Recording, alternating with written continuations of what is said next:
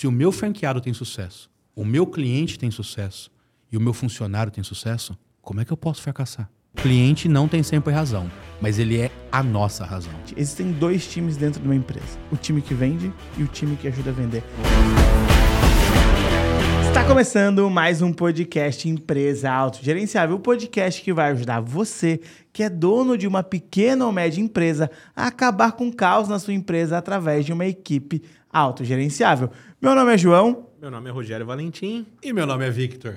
E eu sou Marcelo Germano. Bem-vindos, Marcelo, Rogério, Vitor. É um prazer enorme te ter aqui é, para a gente falar um pouquinho sobre vendas. Então, hoje é um episódio muito especial. Não que os outros não sejam, mas quando o assunto é vendas, eu fico mais animado, né? Eu gosto, não sei porquê, mas eu gosto bastante de vendas.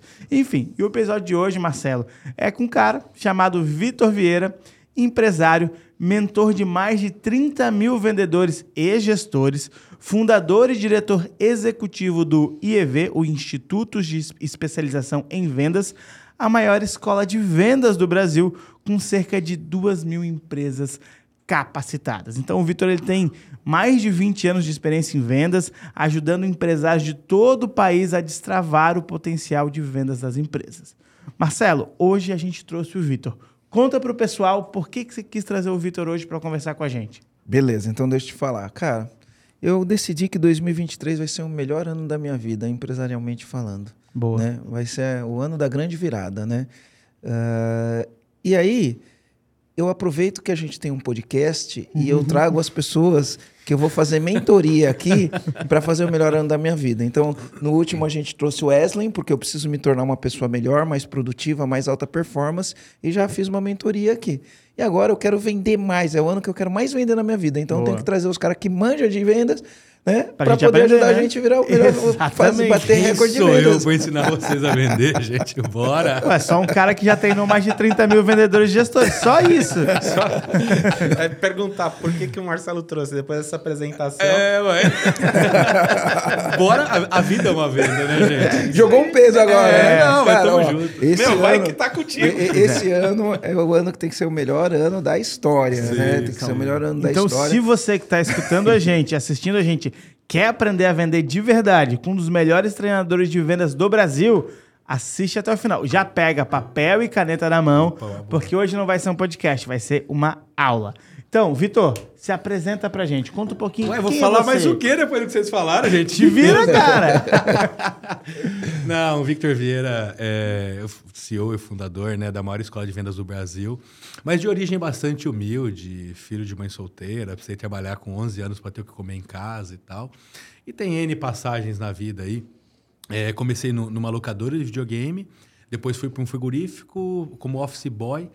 E aí eu cheguei num cargo alto, que era assessor de direção office financeira. Boy, office boy entrega a idade, né? É, pois é. Faz tempo. Eu também comecei como office boy, cara. O que, que, é isso, office boy? então. Não existe mais, né? Que engraçado, não existe mais mesmo, Não né? existe, não, não existe. existe. É, difícil ser em banco hoje, né? Você imagina que eu andava de bicicletinha com, com com uma malinha de dinheiro, gente, de cheque, de uma série de coisas. Eita. Isso não existe mais. Era né? o que o office boy mais fazia. Eu não é, é procurar canhoto, canhoto de nota fiscal, vixe, era uma... Enfim, aí eu, eu, eu subi no frigorífico e, e, cheguei assessor de direção financeira, para falar bonito, né? Mas no fundo o frigorífico era pequeno, hoje é um grande frigorífico, né? Fatura mais de bi no ano. Mas ficava na sala eu e o dono. Cara, você vendeu tanto assim, cara. Não, não. então tô com o cara certo, cara. Vou faturar esses bi aí também. Aí, cara, eu imagino o seguinte, né? Um cara que vem, que mora realmente na periferia e tal. E sei o que é dormir com energia cortada, sei o que é dormir com fome, já dormi, assim. E, e tá tudo bem sobre isso, né? Mas aí imagina com 16, 17 anos você fazendo cheque para representante comercial de carne bovina. Hoje o mercado não paga tanto quanto pagou já, mas em média 1,5%, né?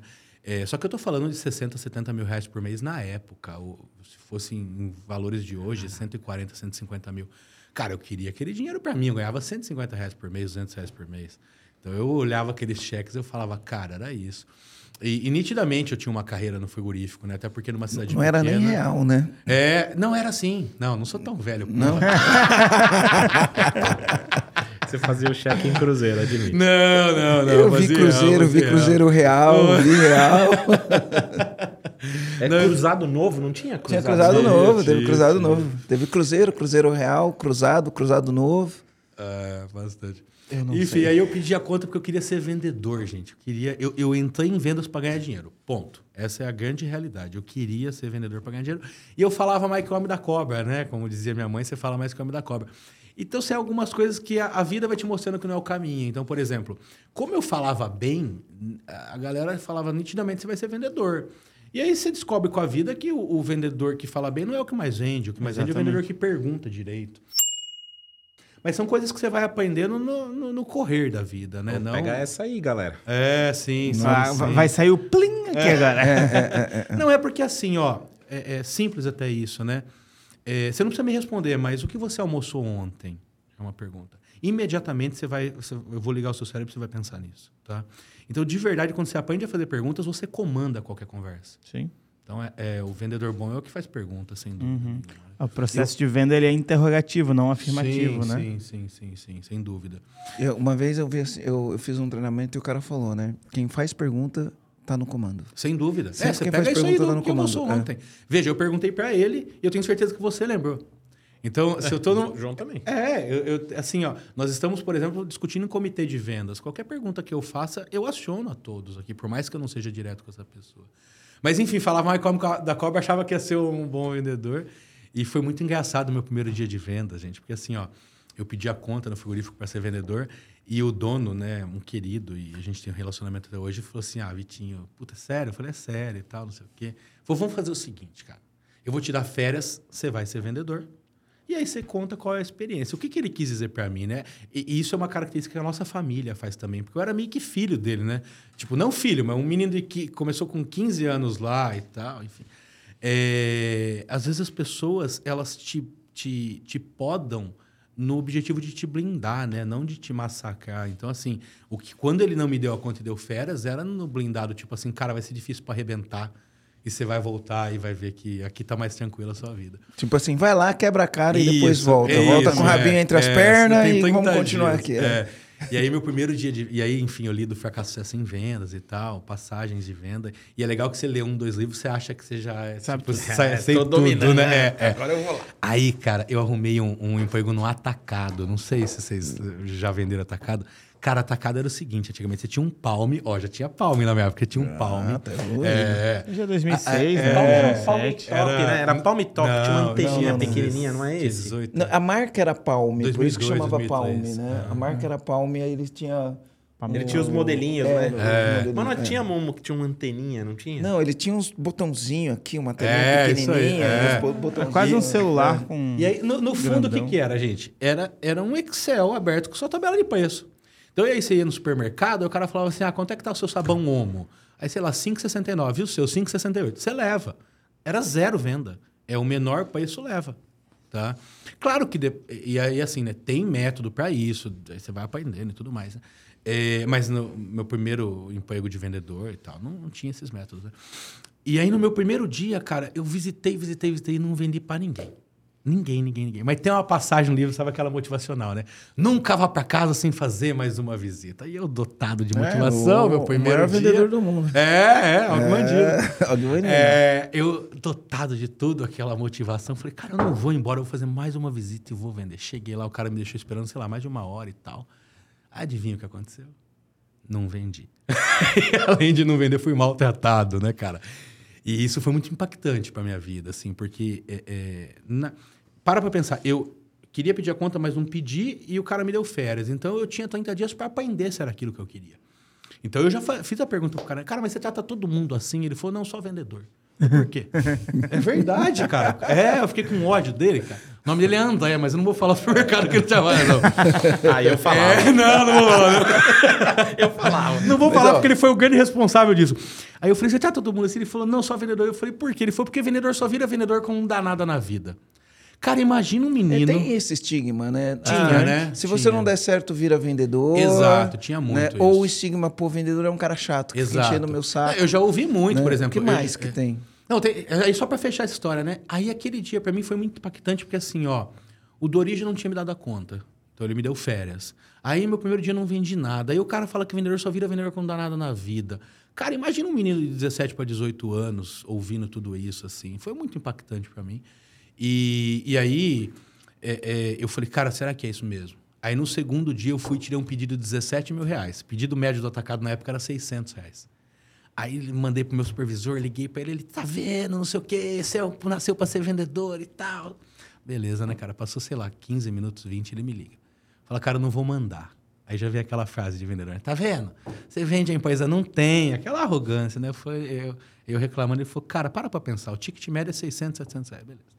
17 mil. Falei, é, eu sou um bom vendedor. Falou, não, cara, você vendeu isso porque ninguém passa lá, o cara tá quebrado. Se ele pagar antecipado, eu mando o produto. Então começou assim minha carreira de venda, uma bosta. E tava quebrado. né? tava, tava quebrado. Você puxava a capivara dele e tava tudo sujo e tal.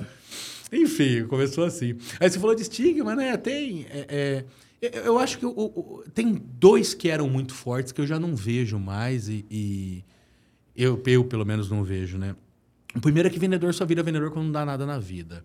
É, eu acredito que, do mesmo jeito que teve algumas ondas de trabalho na internet, como copy, como tráfego, não sei o quê, vai ter de vendedor também. Eu acho que já tá mais. chegando, Já tá cara. chegando, Já, já já tá tá nesse chegando. momento, né? É, Tem porque, muita assim, gente. ó, muita gente falando de vendas, até do tipo, cara, para pra pensar. Quando você quer mudar o canal que você está assistindo com seu filho, você precisa vender uma ideia para ele. Você vai pedir dinheiro no banco, você precisa vender uma ideia para ele. Então, eu não conheço nenhum bom vendedor que não tem dinheiro. Eu não conheço. O cara pode estar em algum momento sem dinheiro, mas eu não conheço nenhum que seja pobre, assim. E, e se, se você puta, um bom vendedor que estuda e não sei o quê, você ganha mais do que médico, advogado, mas eu conheço vendedores que são milionários, assim. Então, eh, já passou da hora de entender que vendas, é, indiferente da profissão que você escolher, você faz, sei lá, arquitetura, vamos falar assim, vai que seja. O cara fica cinco anos fazendo arquitetura. Cara, se você não aprender a vender, quantos clientes você vai ter? Para que, que serviu aquele diploma? Então, vender é mais do que necessário e isso está mudando muito, né? Antigamente tinha esse negócio que o cara só vira vendedor quando dá na vida. Ô, Vitor, é, isso que você falou do, do médico e tudo mais, né? O, o Thiago Reis, ele sempre coloca uma frase no Instagram que pra mim é muito legal, assim, né? Me mostre um vendedor que estudou, Estudou tanto, quanto tanto um médico. quanto um médico que eu te mostro um milionário. É, essa frase é minha, tá? É, É? Quem coloca não é o Reis, não. É, não? Não, mas eu, eu sei Ela que não ele... ficou conhecida por mim. Não, mas eu sei que ele referencia alguém lá, Sim, sim, alguma sim, coisa sim, assim, mas sim, eu, eu sim, vi no sim. Instagram do Thiago é, Reis, né? É, é. É que assim, né, cara? É, quanto que um vendedor estuda? Um médico estuda seis, sete anos, depois ele fica dois anos no hospital, não sei Sim. o quê. Cara, me traz um vendedor que estudou seis, sete anos, que, que depois fez estágio com bons vendedores mais dois anos. Como é que esse cara não ganha mais que o médico? Sim, com Puta, é um negócio muito... Pensa, um vendedor estudar 6, 7 anos, ele vai estudar técnicas de venda, comportamento humano, né? vai estudar inteligência emocional, vai estudar sobre resiliência, vai estudar sobre hábitos, Sim. vai estudar sobre produtividade. Performance. Não, você imagina, é muito conteúdo. É, É você- muita coisa, E é. assim, pro comandante que, que vem falar com a gente, vem assistir a gente, falar que tem problema de vendas, etc., eu sempre falo uma frase que, que para mim é muito forte. Assim, poxa, para fazer qualquer coisa na vida, você vai estudar. Então, o, o, o Garuti é aqui que tá gravando a gente, ele é videomaker. Ele teve que estudar para aprender aquele programa, ele teve que estudar para botar a câmera do jeito certo. Sei lá, o dentista, ele tem que estudar para fazer uma operação, para fazer uma operação. Por que diabos, quando chega na hora de vender, o empresário acha que é só pegar o telefone e sair vendendo? Por que, que ele não estuda antes? Por que, que as pessoas têm esse estigma, estigma que, pô, para vender eu vou pegar e sair falando porque venda é isso? Não. Vender é estudo, é preparo. E, e o vendedor, para para pensar na seguinte rotina do vendedor, né? Primeiro, ele tem que saber ler o contrário. Por quê? Porque ele vai ver tabela de preço do concorrente na mesa do comprador. Já começa por aí. Cara, ele acha endereços que GPS não acha. Hoje ainda está super evoluído e acha, tá? Então, ele tem que fazer conta de cabeça para saber mais ou menos. Ele até pode, mas ele não vai ficar fazendo conta o tempo inteiro. Ele tem que ser bom de cálculo também. Tem que ser bom de relação humana. Muito. Ele tem que ser psicólogo quando o comprador tá com o dia ruim, mas ele não pode ter dia ruim. Se o vendedor tem um dia ruim que brigou com a esposa, quanto ele vende? Sim. Então, Ele, tem olha- que aprender a ler a linguagem corporal. Linguagem corporal. Tem que identificar o perfil da pessoa. né? Exato. Então tem que entender de perfil comportamental e falar: ó, esse cara aqui é, enfim, E aí, D. sim, ele é e aí como é que I, fala S, que... C. É, sim, sim. E aí como é que fala que esse cara não tem que estudar, gente? Pelo Não, e de como é que fala que só se tudo deu errado, o cara vira, Vira vendedor. É o contrário, sim, né? Pra sim. tudo dar certo, a primeira coisa a é primeira que coisa ser é um vendedor. vendedor. Eu lembro que uma vez eu tava. é, é, eu era gerente de uma, de uma loja, né, eu dirigia uma loja, e tinha um cara que eu gostava muito, um profissional que eu gostava muito, né? E aí ele, ele foi demitido da empresa que ele trabalhava e tal, não sei por qual motivo. Aí ele foi, ele passou lá na loja. Eu gostava muito desse cara, cara. Aí, gosto ainda da pessoa dele, né? Ele falou, puta, perdi meu emprego, não sei o que e tal. É, tem alguma vaga aqui e tal? Eu falei assim, então, vamos falar sobre isso. Ele falou, cara, qualquer coisa, pode ser até como vendedor. Mas é, é- Essa é- história o Marcelo conta, né? Acabou. Acabou. Eu falei assim, tá bom, é. Um- Uma coisa interessante, né? Agora, ah, a gente precisa de performance em vendas. Então, eu queria entender alguma, algum- algumas frases de efeito. Tá. Entender o, que, que, o que, que tem por trás da, fra- da frase de efeito. Perfeito. Você manda a frase, eu falo, é isso? Ou não? É, Eu- você vai ter que refletir. Beleza, né? bora. Então, vamos lá. Se eu não souber, eu posso falar que eu não sei, né? Beleza, né? Então A tá gente tá falando de vendas, né? Não é vendedor, pô? Não, E- é porque a gente já. então- Vocês me meteram tanta pressão que eu tô dando uma aliviada aqui, não. Vamos, Mas lá. A mensagem chega antes do mensageiro. A mensagem chega antes do mensageiro? Não tenho resposta para isso, hein? Como vendedor, não. A mensagem chega antes do mensageiro. Puta, não tenho resposta. Pra trouxe um isso. quebra-cabeça aqui pro É, podcast. essa agora eu não O que, que é tenho. isso? Essa eu não tenho. É que, na Quando- verdade, quando, a gente fala de mensagem. você, é, só, a, só primeira pra não impressão, parecer. a primeira impressão é que fica. Mas é, já chegou com o mensageiro. Já chegou. Então, mas, não, mas a a mensagem primeira- chega antes. Não, mas se a primeira impressão é que fica, é o mensageiro que tá levando. Não, eu sei. É, então, mas, mas, por exemplo, eu, eu sou mensageiro, eu chego. Ah. Eu não falei nada ainda, eu só cheguei. Mas ao chegar, Ah, sim. chegou é que, na uma verdade, mensagem. É que, não na só verdade, eu. Sim, é que para mim o conceito da mensagem chega antes de mensageiro não é só em vendas, mas é em tudo quando se fala de credibilidade. Então, assim, a mensagem chega antes do mensageiro é eu faço um bom trabalho e te atendo de uma maneira, tá? Que você me recomenda. Então, chega-se uma mensagem através de uma recomendação do tipo, atende o Vitor lá que ele é bem bom. Eu não cheguei ainda. Mas se a primeira impressão é a que fica, para mim chegou com o mensageiro, não com a mensagem. Por isso que eu Entendi. demorei pra... Minha opinião, É, tá? Nesse quesito, o Marcelo também traz essa questão no sentido de quando você vai conversar com alguém, abrir uma reunião no Zoom ou em qualquer plataforma online, né? Chamada de vídeo, no caso, né? Então, a postura que você tá, o sorriso no rosto antes de falar a primeira coisa, o jeito que você tá vestido, o jeito que você se comporta, o jeito que você olha para a pessoa antes de falar a primeira palavra, aquilo já tá A pessoa passando já fez uma uma Sem mensagem. dúvida. Não, sem dúvida. Isso, então, isso sem dúvida. essa nenhuma. frase tem muito esse contexto, né? Que a gente se pega muito. Como que a gente faz para o nosso time, principalmente, né? Passar todo esse profissionalismo para quem atende a gente. A gente trabalha com Insight Sales. Só venda, é, só não, né? A gente faz as vendas em pitch, mas as primeiras, a porta de entrada do cliente é a venda através do, da chamada de vídeo. Então, como que o meu vendedor ele recebe o cliente e antes de ele falar a primeira palavra, esse cliente já percebe o profissionalismo, já percebe que esse cara tá atento, já percebe que esse cara tá ali para fazer um trabalho sério. Então, isso vem muito nesse contexto da frase do Marcelo que ele vem me falando há um tempo, a gente tentando adaptar isso. Como que a gente faz para cada vez mais a mensagem que chega antes do mensageiro chegar a mensagem certa, que é a mensagem padrão EAG. Sim. É, eu acho que foi- a história da frase né, é uma questão de, de contextualização mesmo, e conceito. É que, para mim, a imagem já é o mensageiro, tá? Então, assim, Legal. sempre é o mensageiro. E, e aí, se a gente falar tecnicamente como fazer isso, né? Cara, eu acho que o, o jeito que você faz uma coisa é o jeito que você faz todas as coisas, né? Então, você imagina que você vai fazer uma reunião e você tá com a barba mal feita. Cara, nitidamente você já transmite relaxo. Você vai fazer uma reunião e começa atrasado. Aí ele passando a mão, tá bem feito. você vai fazer uma reunião e tá atrasado. Você quer ver eu converter qualquer venda, por exemplo? É quando eu tô numa disputa e o meu concorrente demora para mandar o orçamento. Sim. Cara, é tão lindo fazer isso. Porque assim, o cara fala, ah, eu tô esperando ainda. Eu falei, ah, ele não mandou? Não. Eu falei, cara, se para mandar o preço ele demora, imagina para entregar. Quem que vai falar qualquer coisa? Então, assim, é, quando a gente fala sobre imagem, sim. E quando a gente pensa em imagem, é, uma técnica que eu utilizo muito é estar sempre é, é, vesti- com vestimenta, tá? Fazer barba, essas coisas é básico, beleza? É, sorriso no rosto e tal. Mas se a gente fala sobre código de vestimenta, eu procuro estar sempre um nível muito baixo acima do que, do que, que eu vou falar. Então, imagina o seguinte: é, se eu sou um cara que eu visito uma obra, tá bom? E eu vou falar e tem pedreiro, tem tá... a galera tá lá mexendo na obra, tá suja de camiseta, não sei o quê. Cara, se eu chegar com esse blazer aqui, ninguém vai me olhar. Sim. Tá? Então eu vou de camisa polo. Ah, se eu vou falar numa palestra de vendas, ah, eu vou só de camisa. Eu amo, por exemplo, estar de blazer e de camisa, porque eu posso simplesmente tirar o blazer, dobrar minha camisa e eu tô, puta, super pronto. leve. Ah, eu vou falar com o juiz agora. Coloca o blazer. Então, assim, é- é- é, eu gosto muito desse tipo de vestimenta. Então, tecnicamente falando, sim, o jeito com que você faz uma pequena coisa, é o jeito que você faz todas as coisas. É, é que é, é tão básico, né, cara? É você não chegar atrasado numa reunião, só que é tão impressionante como a maioria das pessoas fazem isso, sabe? Que você fala, cara, não é possível isso acontecer. Então, barba feita, chegar, sorriso no rosto, bem vestido, enfim. Mas é isso. Legal. Próxima frase. Fala aí, Marcelo, próxima frase. Vamos lá. uma?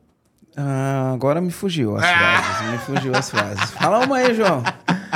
Ah, é, é que eu não costumo dar muita bola pra esses jargões assim, né? Eu acho que o foco Tem mais. um que no- muita gente me pergunta. Qual? O cliente tem sempre razão. Hum. Puta, cara, eu, nossa, mas é muita gente me fazendo essa pergunta, né? Uma vez eu tava numa palestra e abriu pra pergunta e, posso, pode. Cara, o cliente tem sempre razão. Aí a minha resposta foi assim, ó, cliente é gente? Aí ele falou, é, eu falei, gente tem sempre razão? Ele, não, falei, então o cliente não tem sempre razão. É, Você não precisa dizer não pra ele, né? Mas você pode. é, na verdade, assim, ó, lá no IEV nós temos isso como, como frase, né? O cliente não tem sempre razão, mas ele é a nossa razão. Massa. Então é isso que E aí nós- aqui eu quero emendar e te fazer uma pergunta, né? A gente estava antes discutindo, falando um assunto polêmico que era sobre cultura de vendas. Então me fala, existe cultura de vendas? Uma empresa ela tem cultura de vendas? Como é que eu faço isso? Existe, existe cultura de vendas. Eu acho que tem duas considerações interessantes aqui. O primeiro, o produto que você vende, Uhum. tá? Isso pesa. E o quanto você quer devastar a terra ou não. Porque, olha só, olha que interessante, tá? Se eu focar 100% em venda, não importa o que para quem. Sabe aquela frase de que o bom vendedor vende gelo pro, pro, pro esquimó? Cara, isso não existe. O esquimó não precisa de gelo. Putz, eu Sabe? concordo com você em Então, número gênero e grau. É, só que se eu tenho uma cultura 100% de vendas, eu- eu, vou te vender gelo para esquimó. Então eu devasto a terra e não há o que plantar e tirar depois. Então, é, se eu tenho uma cultura de devastar terra, é, e aí veja, né, tem produtos que a cultura de venda é muito forte, mas hum, não sei, pouquíssimos produtos. Mas se eu tenho um pensamento de que me dá seu dinheiro, a cultura de vendas é a que mais importa. Ponto. Tá? Lá no IEV nós não somos assim. Eu não acredito em perenidade em, em uma empresa de longo prazo com a cultura de vendas inserida. Tá? É, lá no IEV nós temos a nós cultura. Também não, né, Marcelo? Nós também não acreditamos. Acho que a gente né? faz uma, talvez uma, uma outra leitura da- do termo É, cultura a gente, de vendas, é, né? porque o, pra mim é assim, ó, eu acredito em cultura de vendas. Tá? Mas ah, Não quando a gente fala sentido. cultura, dentro da nossa cultura a gente tem o, o valor de integridade. Né? Perfeito. Então, a gente tem uma cultura de venda, a gente é focado Tá, eu vou te venda, fazer uma mas eu pergunta. tenho o valor de integridade. O, sabe o que eu mais recebo? Ah. Para fazer o EAG, o programa EAG, a gente tem um, um- um critério. Então, o cara tem que faturar no mínimo um milhão por ano, Tá. né? E tem que ter no mínimo cinco funcionários. Eu tô querendo levar esse número para 10 e não aceitar mais quem tem menos de 10 funcionários. Tô querendo fazer isso Perfeito. né? O que eu mais recebo, hoje é cinco. O que eu mais recebo é pessoas falando assim: faz alguma coisa para quem tem de um a quatro funcionários, Tá. Né? Ah, por que, que quem tem de um a quatro funcionários. E as pessoas duvidam que eu não deixo entrar. Tenho dinheiro, quero Elas, comprar. elas têm dinheiro, quero comprar, duvido que ele não vai me vender. E a gente não vende. Não Tá, vem? mas eu vou. Eu gente não vou... vende. Não, veja, ó. Então, você entende que não é vender para qualquer um, é vender para o público certo, e a gente tem integridade. Eu falo, cara, cara, a gente vai ter um trabalho muito forte em equipe. Você não tem uma equipe, Sim. você vai gastar teu dinheiro, você vai ficar insatisfeito, e eu não, não atingi meu propósito, então eu não vendo. Então, mas eu tenho cultura de venda, mas eu- é integridade. Entendeu? Tá, mas deixa eu te contar uma história. Então vamos lá, ó. É, primeiro que a cultura ela existe. Qualquer cultura, toda empresa tem uma cultura. Sim. Sabendo ou não, querendo ou não, a cultura existe Ela lá. tá lá, tá ela tá lá. Agora eu vou te contar uma história. Esses tempos atrás eu tava jantando com o Janguier, tá? O Janguier é super famoso. tal. Juntei com ele sábado. Jantou com ele sábado. E aí ele me fez uma pergunta, né? Ele num foca- casamento. Num Não tava num casamento. casamento, a gente sentou junto na mesa. Não, não, nós, nós jantamos. Eu, eu acho que aqui foi em Florianópolis, até em Jurerê. Nós estávamos no evento juntos e tava é, Kepler, ele e eu, jantando, conversando. E ele olhou para mim e falou assim: ó, quanto você cresceu na pandemia? Quando estourou a pandemia? Eu falei, zero. Ele falou assim: ó, todos os seus concorrentes cresceram, né? Educação online, pandemia, cresceu e tal. Eu falei, eu cresci zero. Ele falou, por quê? Foi porque o comando pro meu time é não façam nenhuma venda. Aí ele falou, por quê? Eu falei, porque, cara, o quanto a pandemia atingiu pequenos empresários que são os meus clientes. Ele falou brutalmente. Eu falei, qual foi a taxa de mortalidade nesse período de empresas? Ele brutal. Foi dos mais de mil clientes, eu só perdi um. Só um fechou. Inclusive aqui de Florianópolis. Que eu mandei ele fechar. Para não quebrar e não, não sair alastrado financeiramente. É, é, tá, me explica sobre isso. Eu mandei todo mundo parar de vender e atender os clientes. Cara, vamos dar suporte que esse momento eles precisam do nosso apoio. E aí a pergunta que fica é, quando a gente fala de cultura de sucesso do cliente versus cultura de venda. Se eu tenho um cliente na minha mão, estoura uma pandemia da vida, e o cara fala, cara, eu não sei se eu tenho dinheiro para pagar a conta do mês que vem. Eu não consigo olhar para ele e falar, eu só te dou uma mentoria se você me der 10 mil reais. Eu falo para ele, cara, senta aqui comigo agora.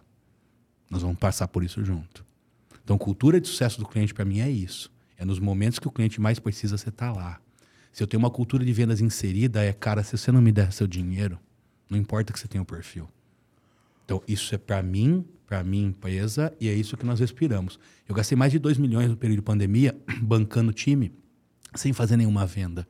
Agora, eu te pergunto, eu preciso olhar para o meu time e falar, cara, o cliente aqui é o centro de tudo? Eu não preciso falar isso para ninguém.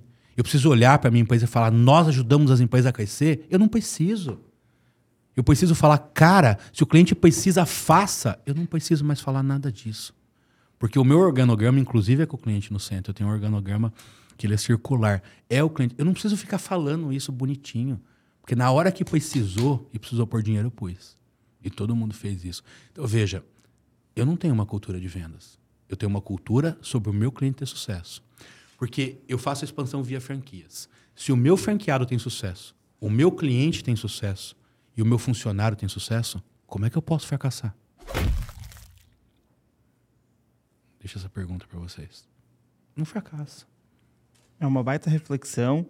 É, e, e, você trazendo esse, essa questão da pandemia, né, eu, me, eu identifico muito o que nós fizemos aqui no EAG. É, um, dos nossos, um dos nossos valores, além da integridade, como o Marcelo falou, é o compromisso com o resultado do cliente. Né? E eu Sim. lembro muito bem quando veio a pandemia, é, no primeiro mês, março. É, enfim, ainda não tinha estourado tanto, mas abril, efetivamente, a gente entendeu que as coisas iam parar. E naquele mês de abril até maio, dois meses, a gente no EAG praticamente parou de vender. Sim. Basicamente.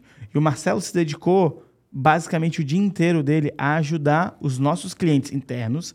Então, quem já tinha contrato com a gente era live, era mentoria. Três e... lives por dia. Então, mas você veja que você fez exatamente o que eu fiz? E para quem não era nem cliente ainda, que eram só os nossos seguidores, o Marcelo, Nós três lives por dia, sim. quatro lives por dia. Juntamos concorrentes para fazer lives para todo mundo entrar. Chamava no... meus concorrentes e falou, cara, a galera tá precisando sim. de ajuda, vamos fazer Agora, uma live então, junto, vamos fazer uma mentoria ao vivo. Mas, mas veja que nós fizemos a mesma coisa. Tudo gratuito. A, ve, veja uhum. que nós fizemos a mesma coisa. Aí assim, isso é uma cultura de vendas, de que vamos vender, vamos vender por mais que seja íntegro? Ou isso é uma cultura do que eu vou cuidar? Do meu cliente. Percebe? E eu falo porque eu conheço culturas de vendas agressivas, gente. E, e, e é, é muito tênue, a linha é muito tênue perder a integridade. Uhum. É muito tênue. Sim, sim. Muito. Porque, porque às vezes assim, ó, se nós temos uma cultura de venda, vamos ver, vamos vender, vamos vender, vamos vender. Por mais que o cara tenha cinco funcionários, mas às vezes o que ele precisa não é o que. Por exemplo, vou dar um exemplo aqui também, tá? Às vezes chega um cliente na minha empresa que ele está com um problema financeiro. Cara, se eu aumentar a venda dele com duas perguntas, desculpa. Se eu aumentar a venda dele, eu faço ele quebrar. Sim. Percebe? Sei bem o que é isso. E não é? O ciclo financeiro então, dele é muito longo. Exato. Aí ele escuta alguém na internet falar, tá com um problema, vende que passa. Exato. Aí ele chega aí ele aqui... vende e quebra. É, é isso. Então, veja. É, é, Agora, isso que é interessante refletir. Se a cultura for só de venda, ah, cara, ele que vai para banco. Não, eu não sou assim. É tipo, irmão é, é outro caminho. Procura uma consultoria financeira daqui a um ano. Você me não procura. vou falar minha opinião de banco. É, não, sim, não, não. Não, tô dizendo o seguinte. É, Mas... é, se eu pensar só em venda, é ele que vai para banco, pegue dinheiro, aumente a venda e me deu uma minha parte. Cara, eu não consigo pensar assim. Eu não consigo. Então, a minha cultura é de cliente ter sucesso, Legal. do cliente estar no centro de tudo. Agora, é que tem. Quando a gente pega algumas palavras soltas, né? Do tipo a mensagem mensageira, a cultura de venda. Cara, é tudo muito subjetivo. Sim. É que nem, por exemplo, falar assim, ah, mas esse cara é dominante, né? Que no perfil diz que. Sim, mas ele não é 100% dominante e 0% analítico. Ele é um pouco de tudo. Então, se você me falar, não, a cultura é que o recepcionista tem que ser vendedor, eu concordo. Ele tem que atender, parar. Eu concordo. Por exemplo, eu cheguei aqui, eu fiquei impressionado com a qualidade do seu time, de verdade. Cheguei na recepção, tinha uma menina do financeiro, Mariana, se eu não me engano. Aí eu falei que eu vinha para cá, ela falou: Pera aí, eu te acompanho. Eu falei: Ah, é você que tá marcado comigo? Ela falou: Não, eu trabalho no financeiro. E tipo, é ela Marcela. tava. Marcela, isso. Ela tava lá embaixo e subiu aqui, já. Eu, sabe, um, e, e muita gente me perguntando já foi atendido. Então, veja, é uma preocupação, é uma cultura de atendimento e de fazer o bem. Sua Sim, empresa inteira, é isso eu respirei isso, tá? Mas eu falo que eu conheço muita empresa com uma cultura de vendas brutal, onde, cara, desculpa o termo, eu tô cagando com o que eu entrego, Sim. sabe? E eu conheço muita empresa assim. Muita empresa assim. Sabe? Ele sabe que não entrega. E eu tenho certeza que vocês também conhecem. Ô, Vitor, Inclusive. Infelizmente conhecemos sim. Ô, Marcelo, eu queria falar só uma frase para complementar o que o Vitor falou, né? Porque é, é, é muito importante tu ter trago essa questão da cultura de vendas agressiva ou vendas antes de tudo, né? Eu acho que quando a gente fala de cultura de vendas do EAG, ele, ele tem um outro significado, uma outra maneira. E passa muito por uma frase que o Marcelo falou para mim lá em 2017. Falou para todo o time na época, né? Mas todo o time em 2017 era eu e mais quatro pessoas. É, e hoje a gente está com, com 60, mais 20 e poucos especialistas, enfim. É, que é o seguinte: existem dois times dentro de uma empresa: o time que vende e o time que ajuda a vender. Quem não está diretamente ligado a vender, que possivelmente são os vendedores, e o Marcelo em palco quando está vendendo, está ajudando a vender. Perfeito. Todas as ações que acontecem dentro de uma empresa tem que ser focado no objetivo de vender, mas claro, respeitando todos os nossos valores e a nossa cultura. E queria complementar o que tu disse, que eu acho que, é, dependendo da forma que for essa cultura de vendas, ela não é uma competição com a cultura de cliente no centro. Ela Sim. é complementar, Sim. dependendo da visão e da leitura que você faz por ela. Mas, cara, essa frase, você, comandante que está escutando a gente, é, quando o Marcelo falou aquilo, ficou tão claro, porque a gente tinha alguns conflitos. Qual é o papel de cada um? O que que faz? É, se o financeiro gera boleto, o comercial gera boleto, qual que era o o objetivo, né?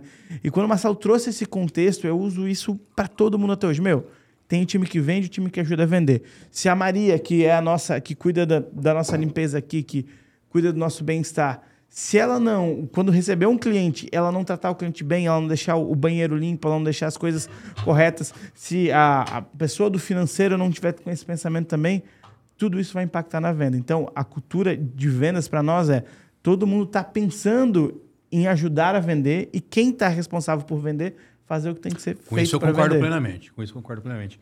É, mas é que. É, é, Mas pode confundir, eu entendi. o que É, você não, quis por dizer. isso que é importante essa discussão. Uhum. Tá? Porque assim, ó, é, eu posso pedir pra, pra quem tá ouvindo fazer um exercício e pausar e depois ele aperta play de novo ou é ruim? Pode, pode, Pode. pedir. Bora lá. É, então, pega a caneta é, e papel vamos na lá, mão. vamos aí. Faz Pega- exercício, hein? Isso. Pega a caneta e papel na mão e. Ah, Já, já deixa eu aproveitar, já que fez a pausa, comandante, né? Curte aqui esse vídeo. Se você não está inscrito no canal, se você estiver assistindo no Spotify, no YouTube, no Apple Podcast, na Amazon, no Deezer, enfim. Avalia. Curte, vai lá, avalia, dá cinco estrelas pra gente e compartilha. E compartilha. A gente quer que esse episódio seja um episódio muito, Muito compartilhado. Mas para ele ser muito compartilhado, você precisa compartilhar. Então compartilha, manda para o seu sócio, manda para os seus amigos que Pro seu empresa, time. manda para o seu time de vendas. É. E que episódio animado, hein? É, tá. O- geralmente os podcasts sobre vendas, eles têm muito compartilhado. né? O do Dino, o do, o do Alejax, então... Sim, Vamos bora, ver, Vitor, vamos tem lá. que se vender aí, Me cara. ajuda aí, pô. Na verdade, assim, é, é, perceba, né? Que tudo é uma relação de vendas. Daqui a pouco eu já entro no exercício, né? Então, assim, se você tá me ouvindo, tá nos ouvindo aqui, nós conseguimos fazer uma venda com o seu tempo. É, e nós estamos aqui também entregando de maneira gratuita. Então, eu vou pedir mais uma venda, né? Se qualquer coisa serviu pra sua vida, pô, compartilha, né? Servir pra vida de outra pessoa, nos ajude com isso, que vai chegar em mais pessoas. Mas o exercício é o seguinte: pega papel e caneta na mão é, e desenhe uma árvore pra mim. Aí de, desenha uma árvore e pausa. Enquanto você tá desenhando a árvore, pause pra eu não atrapalhar o exercício, porque daí a gente continua batendo esse papo, tá? Enquanto a galera tá desenhando a árvore. E eu faço esse exercício, gente, com, a- com as, com as Pausa pessoas. agora, galera. É, pausa, Pausa agora. agora. Pausa agora que eu vou explicar. Pausa, desenha, Desenha, e depois você dá é. play de novo. Que eu vou explicar. Aí a gente tá numa sala, eu peço pra pessoa, é, entre várias pessoas, né? Eu peço para as pessoas desenharem uma árvore, tá? E aí, a hora que ela desenha a árvore, eu falo assim, ó, tá, quem desenhou uma árvore que parece um monte de algodão doce em cima? Aí, sei lá, 20% levanta a mão. Quem desenhou uma árvore que fez igual coqueiro? Aí, X% levanta a mão.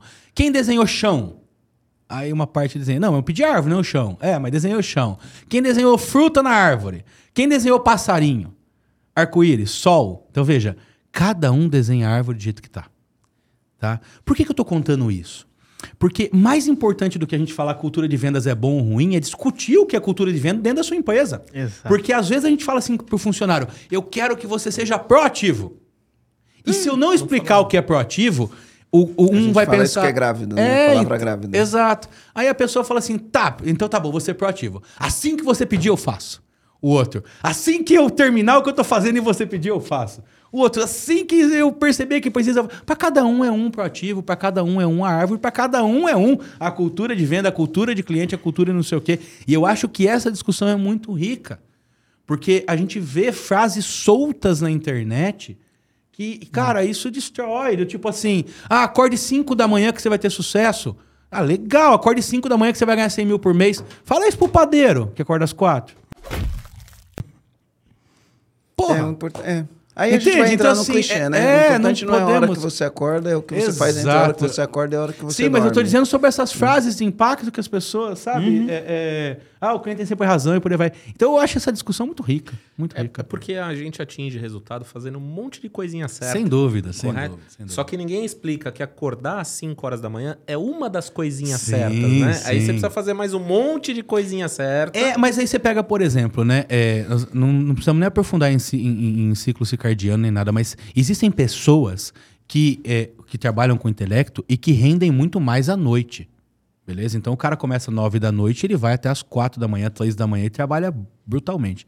Você imagina esse cara ouvindo isso e acordando às 5 da manhã, tendo que dormir às 8 da noite, perdendo o melhor momento do dia dele para produzir. Eu conheço escritores que só conseguem escrever à noite. Então, acho que não tem uma regra do sucesso. Acho que cada um tem que saber fazer render o seu dia, né? Tem regra do fracasso, né? Que é querer agradar todo mundo o tempo inteiro. Agora, do sucesso, nunca encontrei nenhuma. Acho que a regra do sucesso é o sucesso, né? Não importa como você está fazendo ele, se você tiver sucesso e tiver tendo, é, continuar tendo sucesso com aquilo, repita o É seu isso, método. é Por isso que tem diversos métodos diferentes e diversas pessoas que ficam ricas, milionárias e têm sucesso fazendo coisas diferentes, né? É, e, e- e a primeira definição é o que é sucesso. Porque ser Exatamente. milionário não é necessariamente ter sucesso. Uhum. É, então, eu conheço... Muito Eu, bem eu falo, colocado. tem gente que é tão pobre, mas tão pobre que a Só única coisa que tem é dinheiro. É. né? E Olha- eu, eu tenho uma passagem que eu adoro, né? Eu não, não, não lembro mais de um escritor que foi na casa de um. É, é de um livro Psicologia Financeira, e é uma passagem, tem vários, é, vários exemplos, né? Sobre ele ter ido jantar na casa de um gerente de, de, de investimentos e tal, e o amigo dele fala: Cara, esse cara ganhou um mês mais do que a gente ganhou na vida inteira. Aí ele fala assim: ah, Mas eu tenho uma coisa que ele não tem. Aí o cara, o quê? Ele falou: Eu tenho o suficiente. Cara, como alguém consegue, consegue ser feliz nunca tendo o suficiente? Então, eu, eu, eu- até quando a gente fala de Olha, sucesso gerou um financeiro. silêncio aqui mas não é? Mas já- o silêncio Eu é tenho amigos bilionários que nunca terão o suficiente. Nunca. Não estão satisfeitos. Nunca serão. Porque uma coisa é desejar, outra coisa é ser infeliz por não conquistar. Tá? É, é uma coisa que chega a ser surreal. Pessoas que estão tristes com a- porque não tem um Rolex e com uma tristeza às vezes maior do que alguém que não tem o que comer. Cara. Aí entra a ganância e a ambição. Não, não, não acho que é ganância e ambição. É, Pode até ser, A mas é diferença, que, né? É, é que eu, particularmente, né? A primeira coisa é a definição de sucesso. Para uns é família, para minha avó era outra coisa e por aí vai. É, para mim, definição de sucesso minha, financeira, Vitor, tá? Eu acho que tem duas fases. Uma que eu ainda não atingi, tá? Mas que eu vou, que eu vou atingir em breve. Mas a primeira é de não ter necessidade. Porra, eu sou uma criança que dormia, já dormiu com fome. Então, assim, hoje eu tenho uma estrutura financeira que, cara, eu tenho que fazer muita merda pra dar errado. Muita merda. Então, assim, é, é, isso eu já não tenho mais esse problema, tá? Hoje a gente cobra por palestra o que eu... é, em uma palestra mais do que eu ganhava por ano, sabe? Então, assim... é, é, isso, é um primeiro ponto. Aí a segunda fase que é que eu vou chegar, que é ter o suficiente. Eu já tenho esse número na minha cabeça e tudo mais e tal. Quer dizer que aí eu vou parar de trabalhar? Não. Não sei. Pode ser que sim. Mas eu não sei, tá? Mas provavelmente não. Até porque não tem nada melhor do que trabalhar quando você não precisa mais. É a Então, coisa mais assim, gostosa. né? A é, gente, e a- a gente tem um plano de aposentadoria. aqui. É. A gente tem um plano de como a gente vai se aposentar. Então, é que, que é trabalho basicamente. que a gente é, vai fazer. Que é basicamente o suficiente. Então, assim, mais do que vendas, né? Eu quero deixar duas perguntas para você que está nos ouvindo, né? A primeira pergunta e depois pause para responder, porque é muito profundo. É o que é sucesso para você? Essa é a primeira pergunta. E a segunda é o que é suficiente para você? Porque para mim, enquanto você não, não sabe muito o que é suficiente, você fica na corrida de rato o tempo inteiro. É, então, são duas perguntas que mexem muito comigo. Legal, ó. Eu falei que eu quero que seja o melhor ano da, da vida, né? Bora. Então vamos Vamos explorar fazer. algumas coisas aqui. Ah, professor Vicente Falcone ele fala: não existe falta de vendas. Se você não está vendendo, é alguma coisa que você está fazendo errado ou alguma coisa que você está deixando de fazer. É o que ele Perfeito. fala. Né? Concordo E- plenamente. E eu concordo, né? Porque não importa, né? Ah, a gente tem uma empresa porque ela resolve uma dor ou um problema de alguém. Sim. Pode for a crise que for, pode ser a dificuldade que for, pode ter inflação, não tem inflação, pode ter juros altos, pode ter juros baixos. As pessoas têm necessidades. E essas necessidades precisam ser atendidas. Né? Então as pessoas continuam viajando, as pessoas continuam comendo, as pessoas continuam adoecendo, as pessoas continuam ficando mais fortes, enfim, cada, cada um dentro de uma situação, as pessoas continuam, né? Uma vez eu fui fazer uma palestra numa rede de franquia de estética, né? E aí ele falou, o que, que você acha do ano que vem? Né? Eu falei, olha, eu acho que as pessoas vão continuar querendo ficar magras, belas e bonitas. Sim. É isso que eu acho. E se você tem esse serviço, você vai atender as pessoas que querem continuar ficando magras, belas e bonitas. É, é- é aí que tem que estar o teu olhar. Sim. Não ficar olhando para a inflação que você não tem controle, ficar olhando para os juros que você não tem controle. Você tem que olhar para, pô, tem um monte de gente querendo ficar bonito e, e belo, independente do que está acontecendo. Então eu vou atender essa pessoa. Tá. né?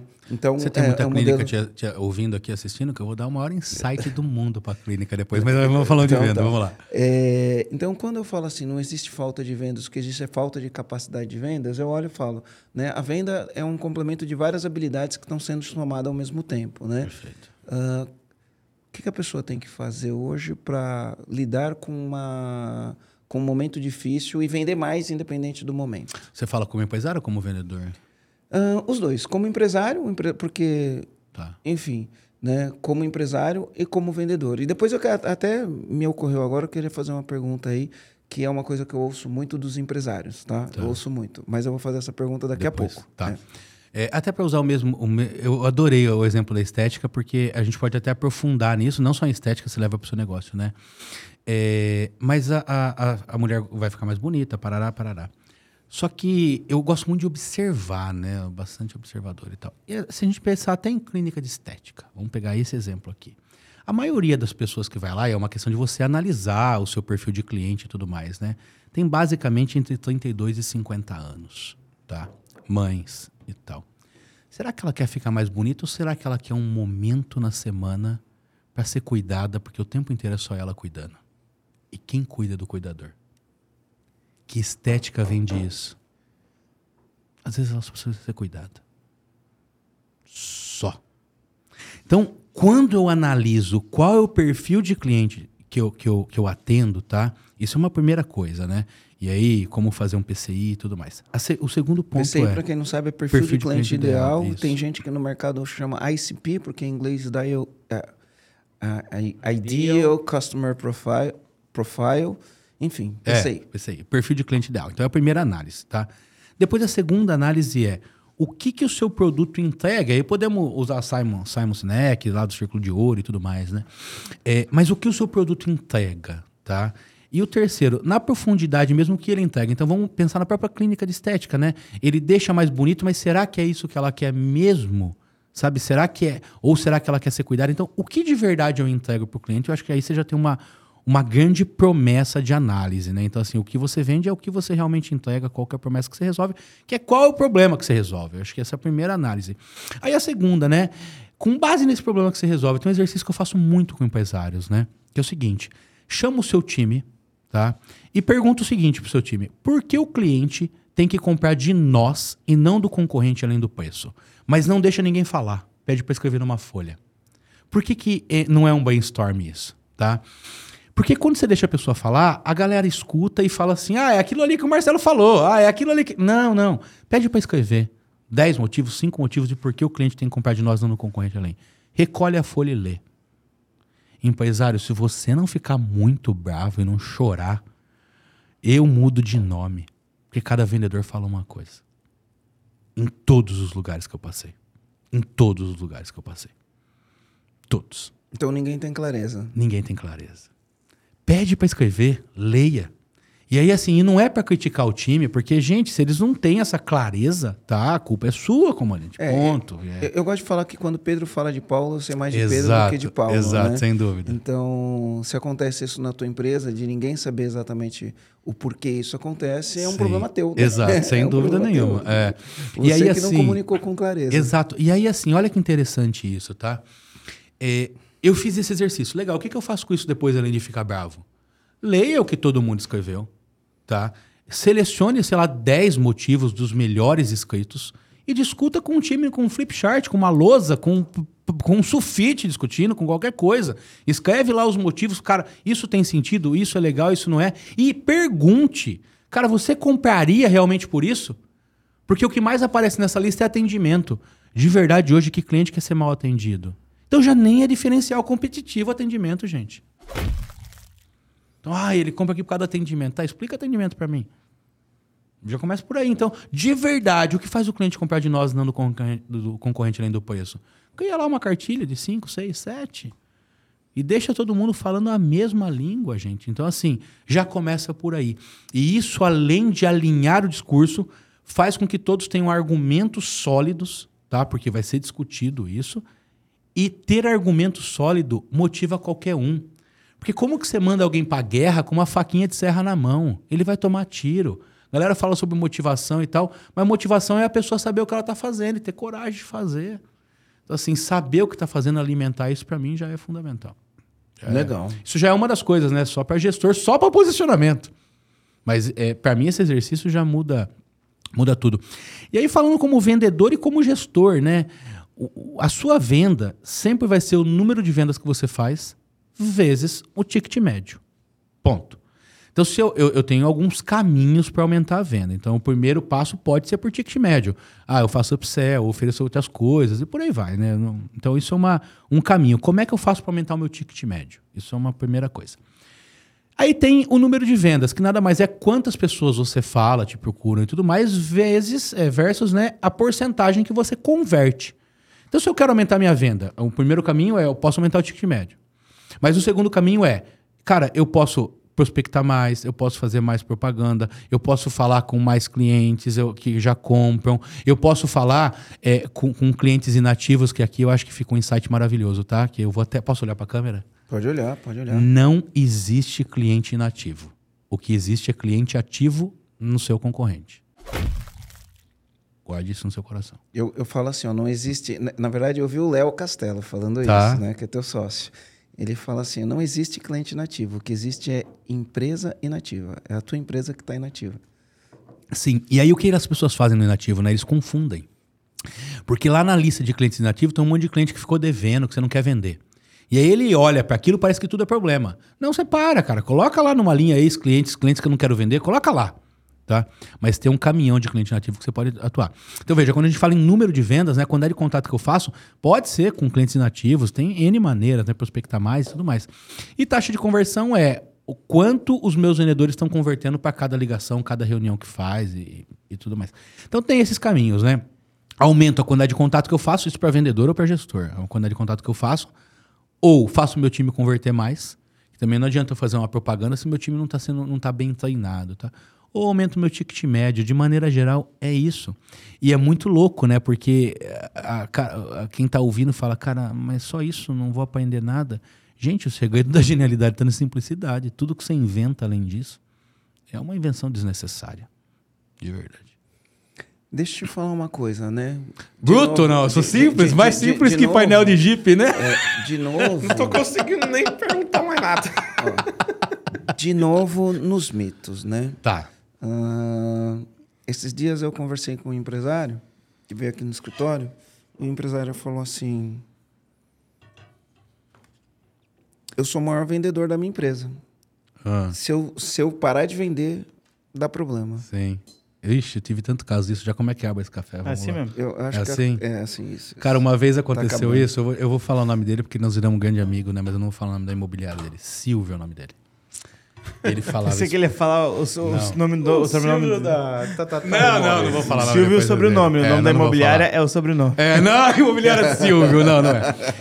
O Silvio, cara, é, isso acontece várias vezes, mas o caso do Silvio foi muito legal, muito engraçado, né? Porque ele tem uma imobiliária e ele tinha, se não me engano, 26 corretores. A região, tá? você lembra? Não, não vou falar! não vou falar! É, ele tinha 26 corretores. E aí ele falou isso para mim. Ele falou, cara é, só fecha negócio quando eu vou para fechar o negócio.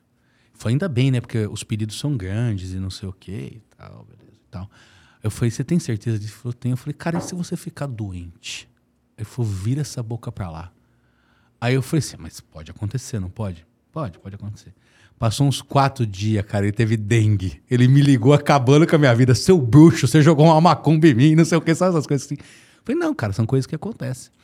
E aí ele precisou ficar de cama tal, né? E, e você não, quando você tem dengue, cara, é uma dor, eu já tive, né? Aí passou, sei lá, uns 20 dias, eu falei, sarou? Falou, tô melhor e tal. Eu falei, como é que foi a venda? Ele falou, recorde histórico. eu falei, claro que foi, irmão. Se você tem que ir fazer visita para fechar o negócio, das duas, uma, né?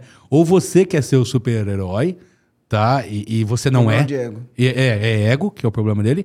Ou o seu time é, é, é, é, muito pouco capacitado, é pouquíssimo capacitado, você precisa capacitar, não tem Quero outra falar coisa. um pouco sobre isso. É. né? E aí, é, das vantagens que a vida nos dá, eu tenho uma- um exercício que eu faço muito, né?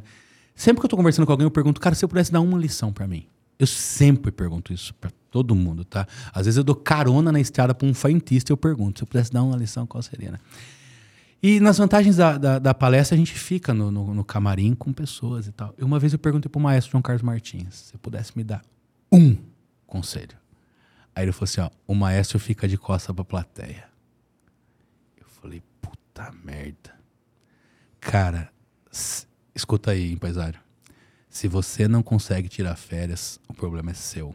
Você não é um herói, desculpa o termo, mas você é muito ruim. De verdade.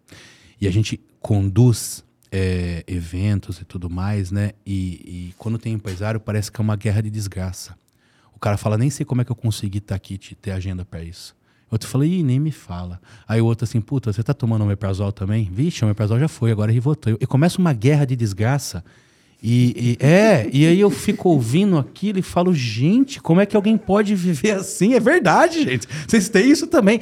Como é que alguém pode viver assim? A pergunta que eu te faço, você que tá me ouvindo, qual foi a última vez que você foi buscar sua filha na escola?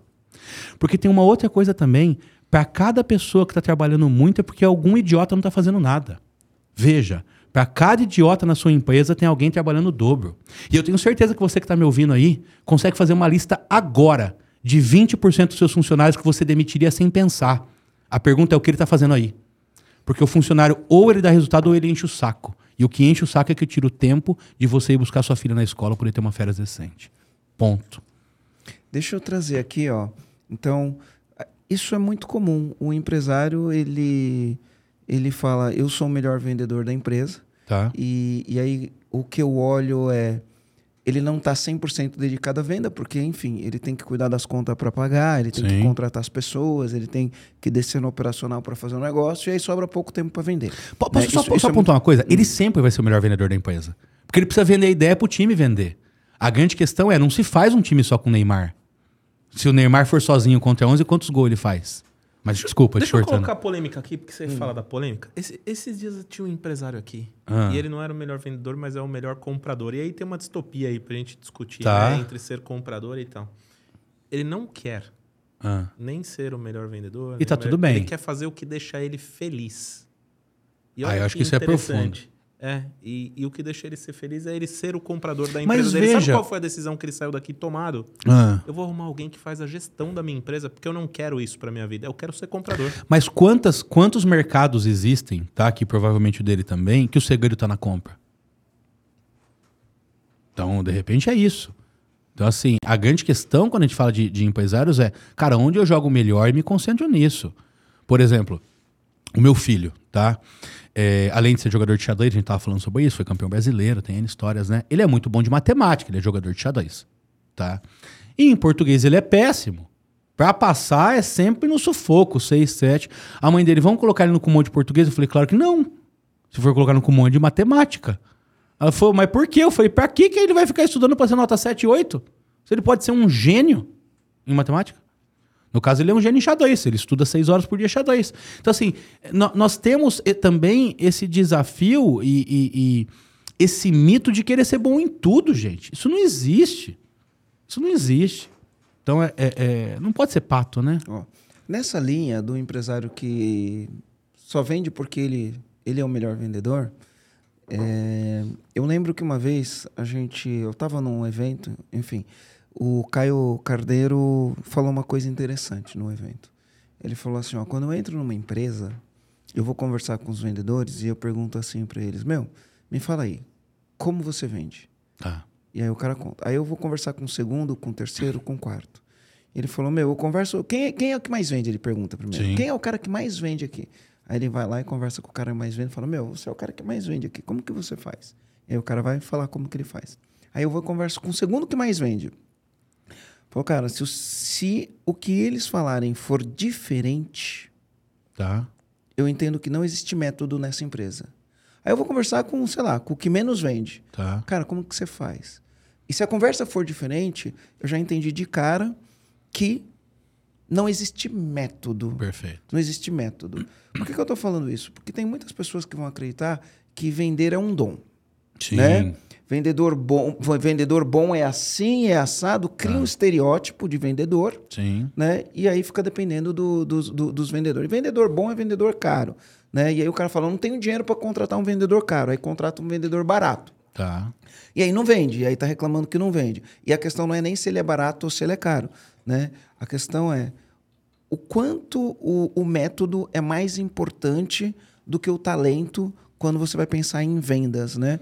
Porque se você ficar dependendo muito do talento é um problema. Mas é legal ter um talentoso, é legal ter um Neymar no Sim. time. Todo mundo quer ter um Neymar no time. Sem dúvida, mas, a en- pergunta entre, é... entre talento e método, né? Cara, eu, eu tenho, sei lá, entre... Não tem esse número, mas entre 85% e 90% para mim é método. Tá? Perfeito. É, eu postei hoje, inclusive, né? É, fui pra academia e tal. A constância e a disciplina sempre vai vencer, vai vencer o talento que não faz nada. Então, assim, é, quantos jogadores com a qualidade do Neymar ficaram para trás porque não tem alguém que colocou ele num lugar e ele não conseguiu vaga para. Então, sem tirar o mérito do talento do Neymar, do Messi, do Cristiano Ronaldo e tudo mais, são pessoas que treinam muito. Tá? Todos sempre tem, todos os dias, sempre tem alguém na história que, puta, que nem a história do Romário, que não treinava, para, sempre tem. Mas a pergunta é quantos não treinados ficam ruins nesse caminho?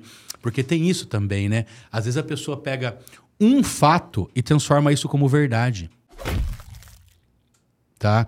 E as Porque é pessoas pela não. conveniência, né? É pela conveniência, mas é porque as pessoas, elas, elas não entendem, cara, Eu gostei disso. Um fato e transforma como verdade. transforma como verdade. Isso, isso é uma, uma, é uma idiotice, tá? E aí, e às vezes, gente, o fato é um fato que ele é ruim.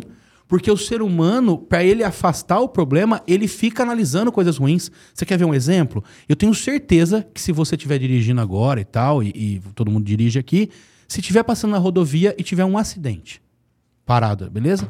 Todo mundo vai passar devagar para olhar o que aconteceu com essa desgraça, porque foi uma desgraça, beleza? Aconteceu um problema. Todo mundo para. Agora, quantas vezes vocês já viram um carro parado para ver o nascer ou o pôr do sol? E o empresário fica olhando muito para acidente e não vê o nascer e o pôr do sol nas empresas dele o tempo inteiro. E aí ele pega um grande problema que ele tem e transforma aquilo como uma verdade absoluta, como se dirigir fosse igual a ter acidente. Saca? E isso para mim é muito relevante, eu converso muito isso com empresários, porque às vezes fala, puta, mas o, o, o, o vendedor é nato, porque eu conheci um vendedor que, puta, cara, o cara vendia tudo e não sei. Tá, ok, você conheceu um. Mas quanto você precisa na sua empresa? Eu preciso de 10, tá? Como é que você clona esse cara? Você não clona. Tá, o que, que esse cara tem que fazer então para ele ser bom? Então, para mim, o método é 85, 90% do vendedor. E será cada vez mais, tá, Marcelo? Será cada vez mais, porque a época do vendedor de relacionamento eh, está próxima ao fim, tá? Antigamente você vendia porque tinha um bom relacionamento. Hoje você só tem um bom relacionamento se você fizer uma boa venda. Porque não se tem mais tempo. O tempo é o maior ativo do mundo. A atenção das pessoas. Então, antigamente tinha o vendedor, caixeiro viajante, o vendedor que ia, que passava na região fazer, e ele almoçava com o cliente, ele jantava, ele era padrinho de casamento, era padrinho do filho, era aquele, aquela relação. Representante comercial que está me ouvindo isso sabe, os mais antigos, cara, é impossível você não vender para um cara que você com uma relação dessa antes. Aí esse cara tá para aposentar entre o filho dele para tocar a empresa. E aí o filho dele fala, cara, mas você tá mais caro. E acabou a relação. Então, a relação comercial hoje se faz, e eu não estou dizendo que relacionamento não importa, pelo amor de Deus, tá? Mas ela só se consolida com uma boa venda, e uma boa venda é feita por alguém que sabe o que está fazendo. Antigamente, ter bom relacionamento era o necessário para vender. Hoje não é o necessário para vender. É importante ter, mas ele não é 100% disso. Então, É isso, mas ter método voltando é, pra mim, 85%, 90%. Legal. Vou te pressionar agora. Só copal. Vou Bora. te pressionar. Vai. Vai. Como eu encontro um bom vendedor? Como eu faço para achar um e selecionar esse bom vendedor? Cara, assim, ó, é, como eu encontro um bom vendedor, né? Eu vou falar pela nossa empresa. A primeira coisa que eu quero deixar claro, eu falei isso no- no- numa palestra que eu dei numa empresa essa semana, né? Se você não, se não tá chovendo candidatos para trabalhar na sua empresa, o seu problema não é recrutamento. Guarde isso. Se não está chovendo Pega pessoas, comando. Pega é, esse comando. Vou até olhar para a câmera. Se não estiver chovendo de candidatos para trabalhar na sua empresa, o seu problema não é recrutamento. Porque você concorda comigo que se eu tenho uma boa empresa, até, até para pontuar isso, eu tenho uma boa empresa, onde as pessoas são felizes, são re- recompensadas, remuneradas, parará, parará, ela vai falar pro círculo dela e vai ter mais três, quatro candidatos. Para a família, para os amigos e para não sei o quê. Então é muito natural que tenha. você tem um produto que vende, né? Porque você tem um processo de venda. Sim, quem que não quer trabalhar lá dentro? Tá? E aí vai num outro ponto, né? É, que aí eu vou falar sobre treinamento e o cara sair. Pô, essa então, doeu em mim, cara. Tô eu? Não tá chovendo de gente querendo. Então, seu problema gente. não é chovendo, tá- recrutamento. Tá, tá- tá chovendo de gente querendo trabalhar? Calma, chovendo, chove. chovendo, Não, chovendo, não, chovendo. chove, chove. É, é que a questão que a gente coloca, polêmica aqui, tá? É, Chove, chovendo mas não é tá- a cidade tá- inteira, é, pelo amor de Deus. Mas tá, você... tá chovendo a chuva errada, sabe? Não, mas... Ah, beleza. não veio uma beleza. chuva tão boa. Não, não, mas se tá chovendo, beleza. Se tá É chovendo, uma beleza. chuva de água calina. Não é água calina, É, entendi. sabe? Não, Água não, eu sei que chove, pô. Dá pra ver uma sua chuvinha, cultura aqui. é. Não. Eu tenho certeza que se olhar pro seu é- é RH porque hoje... eu falo A assim, gente ó, é exigente aqui, Vitor. Mas tem que ser, É, pelo amor de Deus. eu falo isso porque eu tava conversando com, a Marceluz. Conhece a Marceluz? Conheço, conheço a Tava Márcia. conversando com ela e ela falou: Meu, é, entrou 20 pessoas no funil, apareceu 10 e das 10 que apareceu, eu não tiro uma e a que eu tiro assim, é a menos pior se eu for tirar uma, né? Então, Sim. assim, não, não, não é questão de, de não chover, né? É, eu quero que venham as pessoas que olho e falo. Porque muitas vezes a gente E- quer contratar e montar um time de vendas, né? Ah, a gente é muito criterioso aqui, Sim. né? Muito criterioso. Mas quando você quer colocar o time de vendas, às vezes, né? Porque eu falo assim, ó, tudo que ah, a gente espera quando a gente vai contratar alguém é que a próxima pessoa seja a pessoa que eu estou precisando. Né? Porque é desgastante entrevistar as pessoas para um, você contratar. Então você conversa com uma, com duas, com três, com quatro. Quando chega na sexta, você já não aguenta mais. Perfeito. E aí é uma decepção atrás da outra. Isso é muito comum acontecer. E tudo que eu quero é que Não a é próxima comum. pessoa É normal. é normal. É, tá, é. tá. Não, é um fato. Não né? é- cuidado é, com o fato. cuidado com o fato.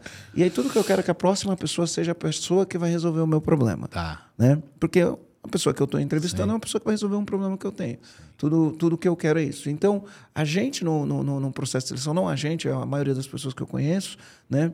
elas passam por essa frustração Perfeito. né, passam por essa frustração. Você não pode abaixar a régua.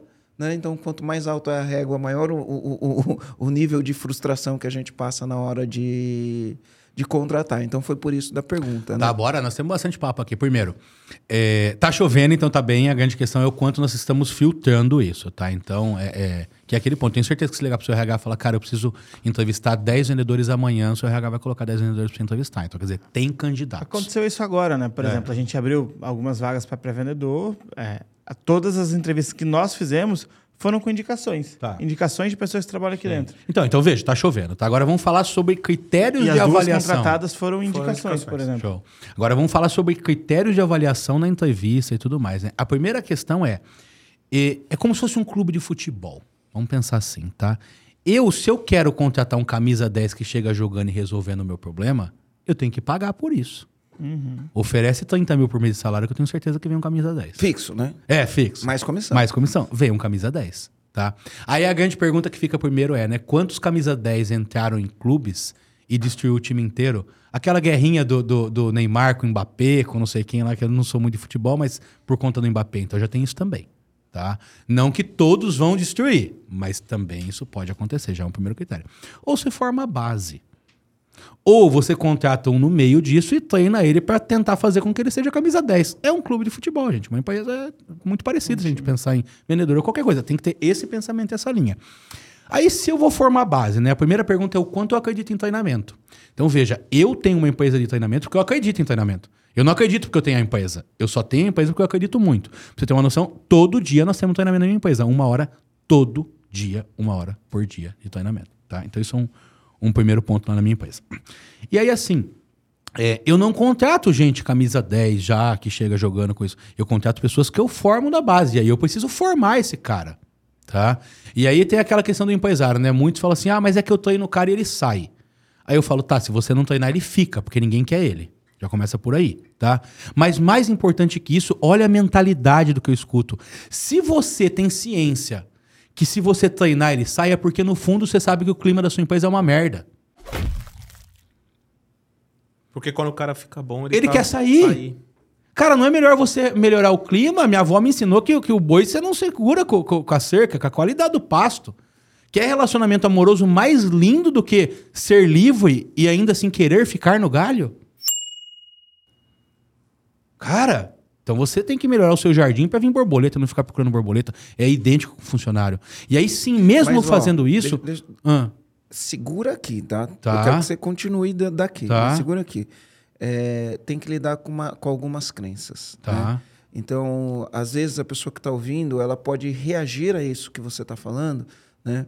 Reagir a isso assim, mais no meu negócio. É diferente. Mais na minha cidade. É, todos falam isso, né? né? Mas eu não tenho condições, mas eu não tenho dinheiro. Então, meu, não deixa essa crença Sim. atrapalhar o, ra- o raciocínio. Sim. A gente precisa quebrar essa crença aqui. Eu não lembro quem Continua. falou essa frase, depois vocês podem até procurar para colocar aí, mas é o seguinte: eles falam que a história sempre muda, mas o padrão comportamental sempre se repete.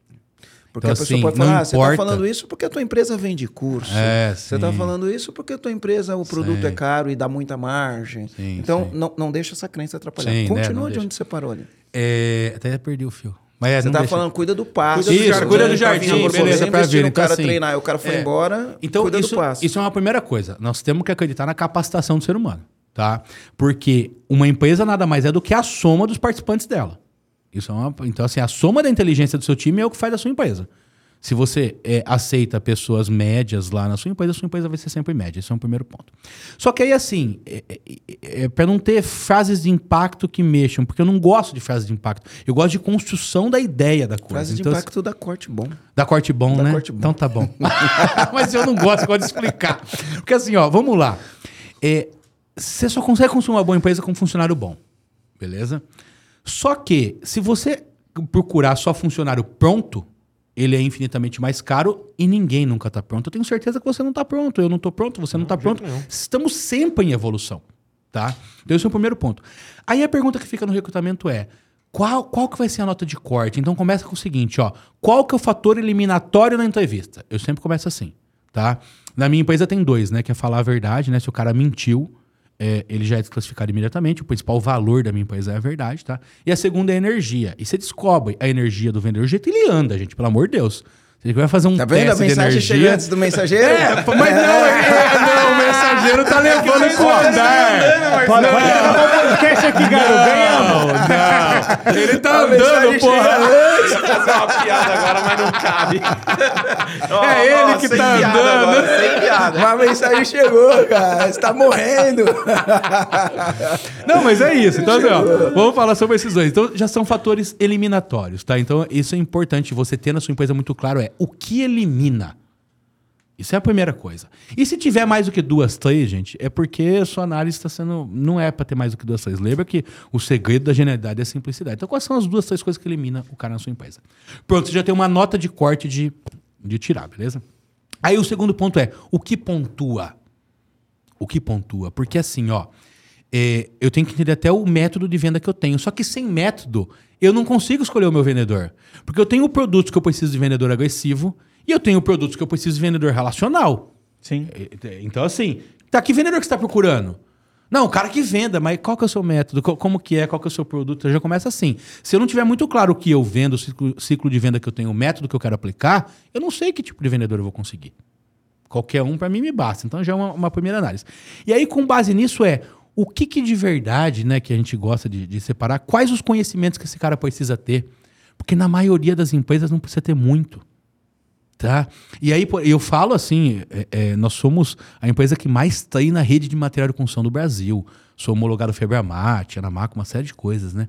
E eu tenho muito cliente assim. Cara, a matéria de construção tem 27 mil itens. Como é que o dono de uma loja de matéria de construção acha um vendedor que sabe sobre tudo isso? Nem os que estão lá dentro. Não dá para saber. Então, às vezes, o, o, o, empresário, ele quer que ele tenha um conhecimento que não vai ter. Então, já começa por aí. E o conhecimento é algo que eu tenho que ensinar, tá? Agora, é, o que eu mais gosto de observar é a atitude.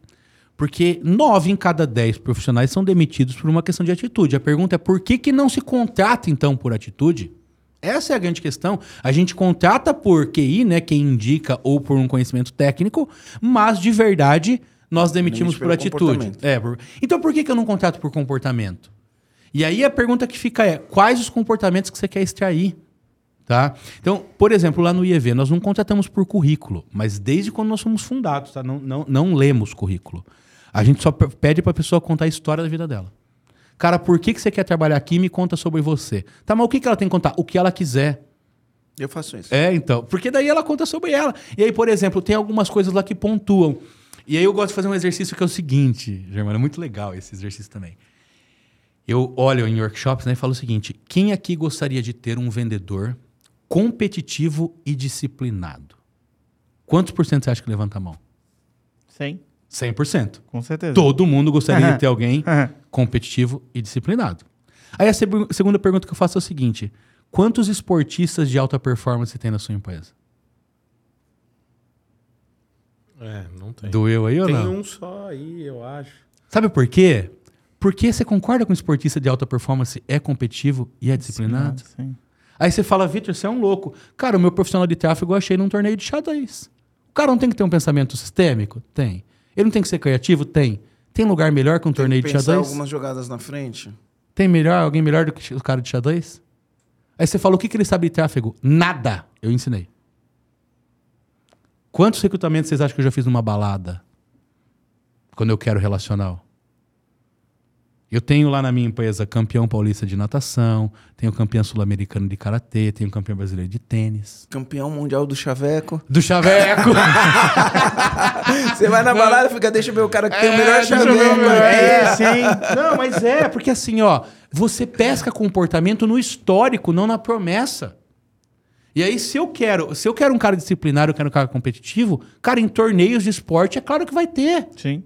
É claro que vai ter. Se eu quero um, um cara relacional, claro que o melhor chavequeiro da balada vai ser bom. Ponto. Tá? E aí, eu adoro até fazer experiências, né? Quantas vezes, por exemplo, se você tem uma empresa em São Paulo, você andou na 25 de março para ser atendido pelos vendedores? Cara, é, é, é, a quantidade de vendedor que você pode buscar lá é gigantesca. Eles são bons, precisa de técnica. Quantas vezes você foi num shopping, domingo, nove e meia da noite? Porque, vamos ser sinceros, domingo, nove e meia da noite num shopping. Se o se vendedor pessoa... tá lá, se ele tá com energia... Tá, se ele tá... O cara é bom, não é? Tem, tem que ser sete e meia, porque é... no domingo fecha às oito. Fecha às oito aqui? É, é, então. Aí é o seguinte, é, eu, eu, por, eu, eu falo, por que eu tô contando isso, tá? Porque os melhores vendedores que trabalharam comigo, é, eu posso citar três, tá? Um era panfleteiro, panfleteiro mesmo, assim, no sol, entregando panfleto e não sei o quê. É, é, eu, eu recrutei ele lá. Um era frentista no posto que eu abastecia, e um outro era garçom na pizzaria que eu ia. A pergunta é onde você está buscando as pessoas. É, a gente tem bastante histórias legais dessas aqui hoje dentro do EG. Os nossos cinco vendedores, né? Um era DJ, um que saiu era cantor, é, aí eu tenho um que era atendente de lanchonete, é, tem um que fazia engenharia, é, nunca trabalhou com vendas antes, que hoje é o Mitchell. Tem o, Dani Moraes, que. É, era vendedor de shopping. Era vendedor de shopping, mas tipo, um estilo totalmente diferente. Todos entraram como para vendedor, foram treinados, sendo desenvolvidos e chegaram a ser consultor. É, Sabe em quem eu pensei treinar, aqui agora, Rogério? No menino que atende a gente lá na pizzaria. Como é o nome dele? Ah, o Diego. O Diego. Por que não traz? Esse cara é bom pra gente trazer. Tá vendo? Pois é. é claro. Mas aí veja. Não, não, não. É, é, porque você falou o do comportamento. É, a gente, mas a, gente, a gente vai numa, numa hum. pizzaria uh, que é do lado da minha casa. Do tá. lado, do lado, do lado da minha casa. E tem um restaurante que é aqui perto do escritório. Tá. tá? Tem um restaurante que é aqui perto do escritório. Então, tá, eventualmente a gente vai almoçar nesse restaurante. Tá. E aí, quando a gente vai almoçar, o menino tá lá trabalhando no almoço. A gente quando, vai na pizzaria à noite. E, e quando tá a gente lá. vai jantar, ele tá à noite na pizzaria. Mas Aí você fala, então, você gente- trabalha nos dois, Ah. e aí ele, na maior simplicidade, eu preciso. Né? Pelo- tá e ele é bom? trabalhando no- nos dois. Mas me fala o nome do restaurante que eu vou lá contratar no- ele no- agora. No, no, no Réveillon, no Réveillon ele tava No lá. Réveillon, ele tava atendendo a gente no Ele, Réveillon. ele tava Então. atendendo a gente no Réveillon. Pô, trabalhar no Réveillon é um negócio pesado. Trabalhou no Réveillon, no dia primeiro, tava na pizzaria. E você acredita Né? que em algum desses lugares ele ganha mais do que os seus vendedores ganham?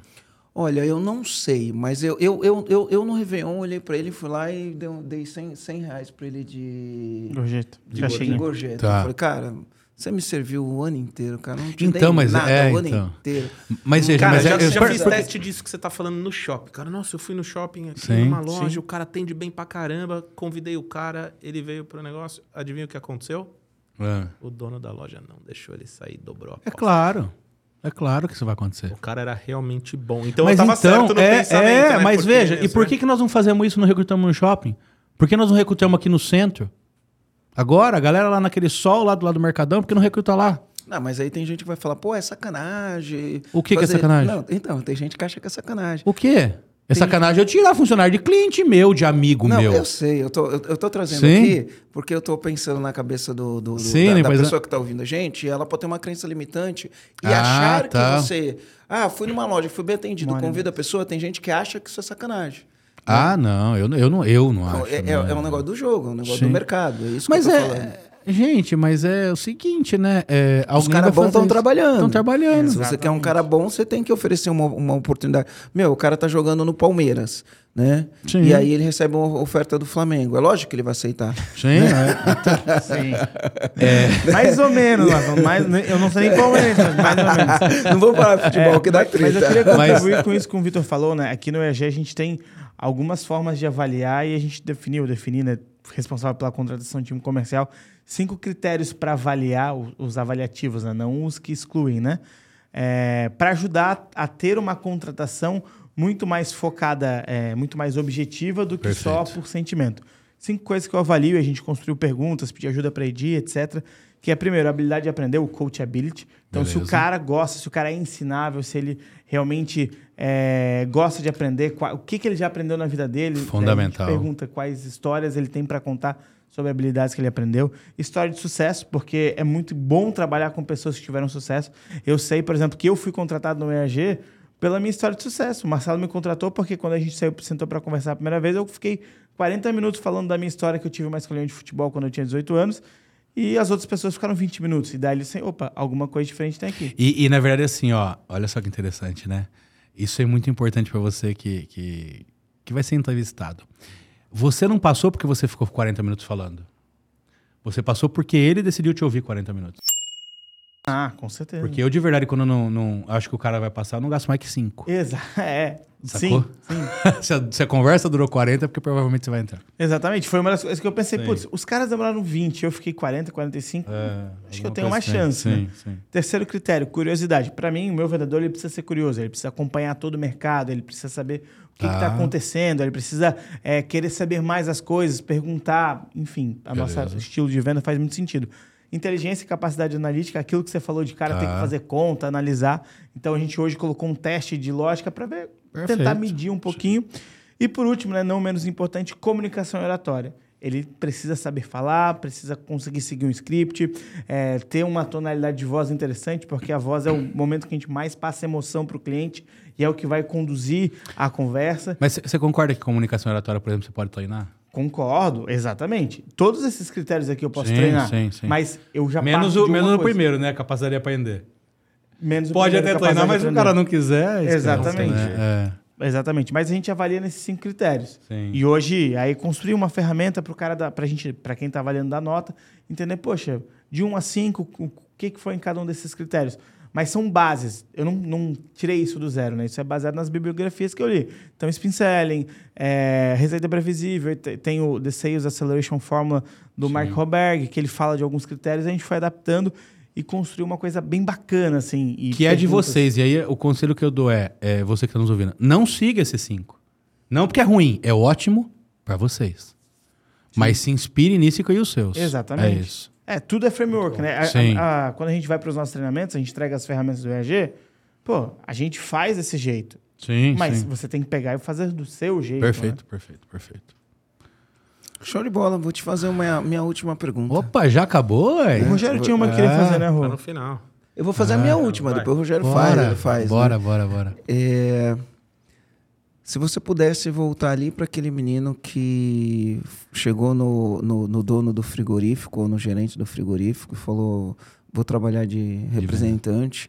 E ele falou: Vou te dar 30 dias de férias para você ver o que vai rolar. Se você pudesse agora ir conversar com ele, né? sabendo o que você sabe, passando pelo que você fala, passou, o que você falaria para ele? Hum, é, mas veja, passando por tudo que eu passei, né? Então, isso, é importante. Sabendo o que você sabe, né? Sim, O que você sim. falaria para para esse Vitor? Muito obrigado. Já falei, inclusive, pra ele, tá? aí. é, é, muito obrigado por tudo que você foi pra mim. Realmente foi, me ensinou muita coisa. Mas muito obrigado também é, por deixar essa porta aberta caso desse errado. Não, Eu eu, tô sei. falando pro Vitor, não pro. Ah, desculpa. Então, Não, de novo, é. refazendo. Como que é, então? O que você falaria pro Vitor naquele, que, daquele Ah, momento, para tá. aquele menino Vitor, para aquele Tá. menino Vitor que estava se lançando na carreira de vendedor, Tá. que estava se arriscando e dando o primeiro passo para vender. Prova- provavelmente ele tinha medo, insegurança, incerteza, não Sim, sei. sim. né? O que você falaria para ele sabendo o que você sabe hoje? Cara, é porque tem uma, toda uma história, né? Inclusive quando estourou a febre aftosa e tal, que é bem, né? É, e eu, eu falaria o seguinte: vai dar certo. Tá? Vai dar certo. Só que vão ter momentos que você vai sentir que você tá no fundo do poço. E a vantagem de dar do fundo do poço é que você tá perto da água e ela reflete exatamente o responsável pelo fundo do poço. Olha pra ele e sai daí. É isso, assim. E. Olha, deu vontade de chorar. Eu tô lembrando os momentos difíceis, porque tem, cara. Tem momento difícil. É, só que desistir não é uma opção. Desistir não é uma opção, tá? É, então continue fazendo. E o, o mais importante, né, que hoje, é, se eu pudesse falar pro menino lá atrás, né? é, por mais que você ache que não, tem muita gente que se inspira em você. Hoje é só sua mãe, amanhã vai ser seu filho, vai ser outras pessoas. Então, é, é, porque tem uma questão de motivação, principalmente para empresário, né? Uma vez um empresário me perguntou: quem. é, ele falou o seguinte: os funcionários precisam estar motivados, né? Quem eu falei motiva sim. o- o dono? Quem motiva o motivador? Aí eu olhei para ele e falei: cara, são só os motivos. E aí a pergunta é: qual motivo te leva até isso? É, e tem muita gente que se inspira em você, cara. Então, assim, eu, eu continue a ser a. Vão ter altos e baixos, né? A vida não é uma linha reta, é uma montanha. né? Você sobe e desce o tempo inteiro. E lembra que tem que continuar. Só isso. Keep going. Continue. Exato. Show de bola. É isso. Tem mais uma Que pergunta? Não, era essa. Era essa, né? Quando uma sala começa a putz, essa que eu ia fazer. Mas enfim. É, gente, É que o lá. menino lá atrás não é um menino de 20 anos, né? Mas aquele é- era, era o continue, era o continue. Mas tem mais uma até, viu? É, é- é que tem algumas, né? Mas é, tem uma que eu amo muito que eu acho que resume tudo, assim, né, cara? Que tempo não é dinheiro, tempo é vida. É, é, é porque também... não- eu não acho que... Muita gente fala sobre, sobre o meu turn point, sabe? Sabe sobre aquele ponto de virada e tal. Eu, eu tive alguns, cara, nunca é um só. Pra mim, pelo menos, não foi, né? Tem aprendizados que você vai. Pra aquele menino lá, com 17 anos, eu falaria isso. É, pro empresário que estava começando, porque também demorei para começar a minha empresa, eu falaria, cara, primeiro o quem, depois o como. Mais importante do que você ter os processos prontos é ter as pessoas ao seu lado para ajudar construir o processo. Então, primeiro o quem, depois o como, para mim é uma frase que eu carrego muito como empresário. Então, assim, recrutamento e liderança sou eu que faço. Tá? Do time dos líderes, não, porque se eu tiver que recrutar gente para meu time, é porque meu, li- meu líder é fraco. Então, isso é uma, uma coisa como empresário, né? Primeiro o quem, depois o como. Então, como vendedor, vai. Como empresário, primeiro o quem, depois o como. E como ser humano, tempo é vida. Essa é são essas três deixas aí, porque tempo não é dinheiro, tempo é vida. Comandantes, antes da gente falar dos comandos desse podcast, eu quero que você que ficou assistindo até agora, que ficou nessa aula, que o Vitor trouxe pra gente. É, dá um like nesse podcast. Se você estiver assistindo a gente pelo YouTube, dá um like, comenta também qual foi o teu comando sobre esse podcast. Se estiver escutando no Spotify, tira um print, marca lá, arroba Marcelo Germano EG, arroba empresa autogerenciável. É, e, e posta esse, esse print aí no, nos teus stories para chegar esse conteúdo a cada vez mais empresários, comandantes ou funcionários, pessoas do time de vendas que tenham interesse sobre esse conteúdo, porque ele é transformador. O que o Vitor trouxe para a gente aqui foi uma aula. E agora, Marcelo, Rogério. Antes, antes disso, Vitor, se alguém quiser te achar, como que te Opa, acha? Victor Vieira Vendas no Instagram. Tô lá postando conteúdo todo dia também, respondendo perguntas e só falar que nos ouviu aqui, que vai ser uma honra dar uma atenção especial aí. É isso. Victor Vieira Vendas. Arroba Victor Vieira Vendas. Isso. Marcelo, qual é o seu comando?